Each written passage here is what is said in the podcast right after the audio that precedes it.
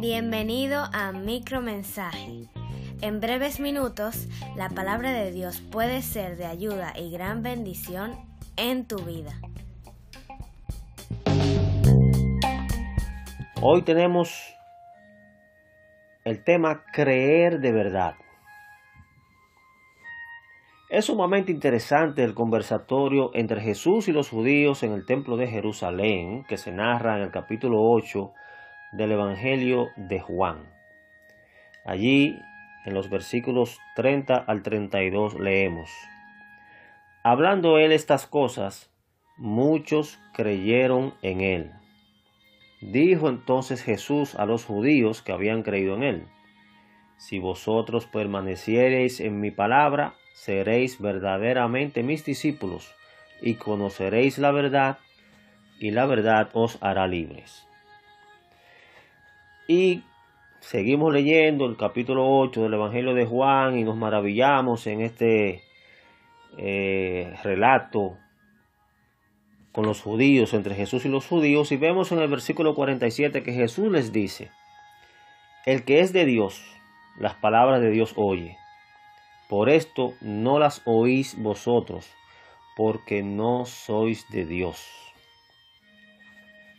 Viene lo interesante.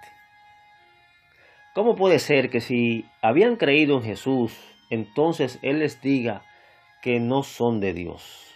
Y peor aún, antes les dijo que su padre era el diablo, en el versículo 44.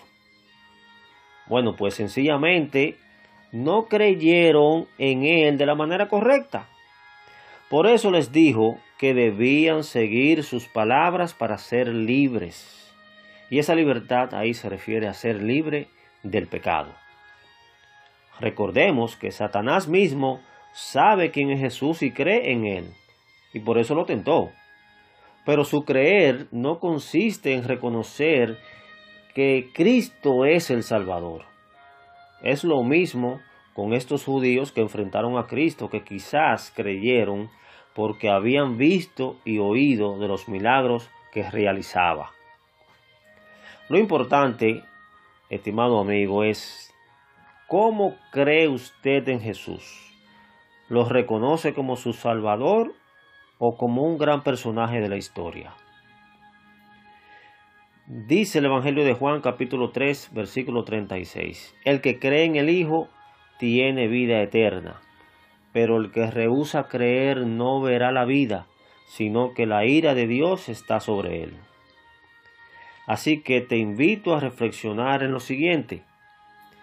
El que cree tiene vida eterna. El que rehúsa tiene la ira de Dios sobre sí. Entonces, ¿de qué lado tú quieres estar? ¿Del lado de la vida o del lado de la ira? Estimado amigo, ¿usted cree o usted rehúsa?